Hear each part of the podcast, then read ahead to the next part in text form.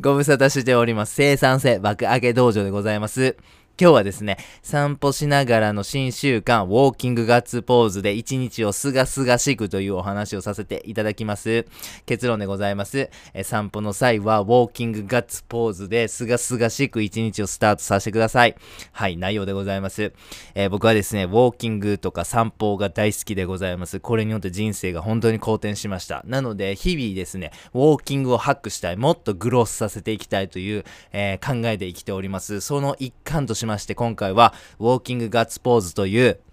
一つの取り組みを考えつきました。そして非常にやってみて効果があるので皆様にお伝えしたいなと思っております。やり方は簡単3ステップでございます。え、まず最初に歩いていただきます。そして歩、歩いている最中にですね、嬉しいことを思い浮かべる。これが2つ目のステップです。そして3つ目、えー、頭にその嬉しいことを思い浮かべながら、ぜひガッツポーズしていただきたいんです。この簡単3ステップでございます。もうちょっと詳しく見ますね。はい、まず歩くっていうのは、まあ普段のウォーキングとか散歩とかと同じです。えー、好きな靴を履いて好きなウェアを着てですね、歩いてください。そして次、歩いてる時に嬉しいことをぜひ思い出してください。はい。例えばなんですけども、よっしゃ、今日は早起きできたぞとか、ブログの継続100日達成したぜーとか、嫌いな人にも笑顔で接客できたとか、さ、さ、さ、さ、3年ぶりに部屋から出られたとか、いろんなこうね、嬉しいこと言っていうの日々あると思うんです。まあ、それをですね、こう頭に覚え浮かべながらぜひガッツポーズしてみてください。ポイントなんですけども、ぜひですね、このボディーランゲージ、このガッツポーズは大きくしてください。本当に、あの飛び跳ねんばかりにね、あの腕も、もう本当に振り上げんがばかりにやってください。そして声も出すと非常にいいです。シャーとかよっしゃーとか、おわーみたいな、ふーとかね、いろんなこう声ってあると思うんですね。ガッツポーズ。はい。セットだというふうに思うんですけども、声もね、大きくできるだけ出していただければいいというふうに思っております。それによって効果がどん、えー、全然違ってきますね。はい。そして効果ですね。えー、このウォーキングガッツポーズによってどんなことが、えー、メリットとしてあるのかということをご紹介します。一つ目は随気の効果がある。そして二つ目は気分爽快になるということでございます。一つ目の随気。これは何に、何ぞやと申しますと、これ仏教用語なんです。随気というのは。はい。えっ、ー、と、自分が成した良いこととか良い思いをこう嬉しく思って、それによって歓喜を生じさせることなんですね。はい。もっと簡単に言うならば、自分ができたことや改善できたことを大げさに喜ぶことによって、その傾向が自分に身につくということでございます。つまりなんですけども、善をなす、その良い行動をもっとやっていこうという、こう、ベクトルが生まれるわけなんでございますね。よっしゃ、このいい行動をもっと成長させようとか、次のレベルを目指すんだとか、成長のためにチャレンジする動画楽しいとか、そんな感じでですね、この善をなそう、もっと成長しよう、もっとこれは、えー、やっていこうっていうことそのベクトリがこう生まれてくるんです。この随気ということをやることによってですね。はい、実際にそういう風な、こう、良い思いを、えー、このボディーランゲージとともにですね、やることによって、この脳っていうものは、あ、これはいいことなんだなと。これをすることによって俺は幸せになるんだなということが、強化学習されていきます。シナプスが強化されていくんですね。なのでそういうことを積極的にやろうという、えー、このベクトルですね、生まれてくるんです。随気本当に素晴らしいですね。なのでやってみてください。そして2つ目の気分爽快ということなんでございますが、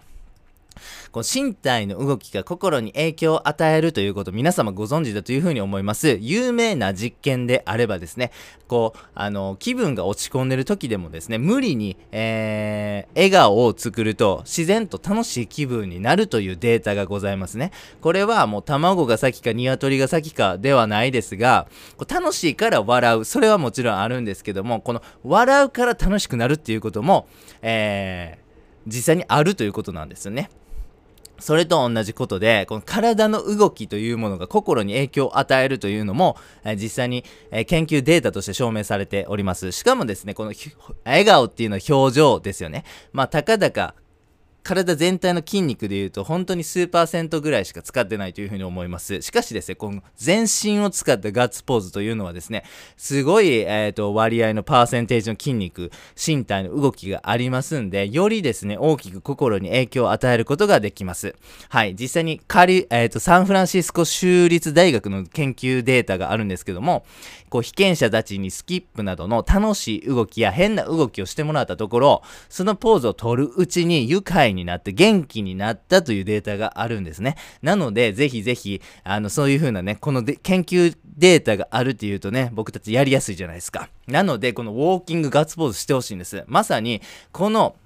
実験結果と同じような効果がこのウォーキングガッツポーズによって実感できるわけです。ガッツポーズっていうのはやっぱり嬉しかったりとか何かを達成したりとか、例えばスポーツでもゴールを決めたりとか、えー、勝利を確定した時とか、まあそういう風な時に出るという風に思うんです。まあつまり嬉しさとか達成みたいなものがこのガッツポーズとセットになってますよね。それを実際にやることによって心にポジティブな、そして元気、そして歓喜を生むことができるわけなんでございます。実際にこれは僕が日々こうウォーキングガッツポーズをする中で効果をもう非常に実感しております。これはもう間違いないことだというふうに思います。非常に簡単ですよね。ウォーキングしながらガッツポーズするだけなんです。最初はね、ほんとね、なんか恥ずかしいとか何やってんの俺みたいな変な羞恥心というか、なんかあのーそんな変なちょっと感情にね、あの、苛まれると思うんですけども、慣れていただくと、あの、ウォーキングしてたら自然とこうガッツポーズ出たりとか、スキップ出たりとか、まあなんかそういう風な人間になってきますんでね、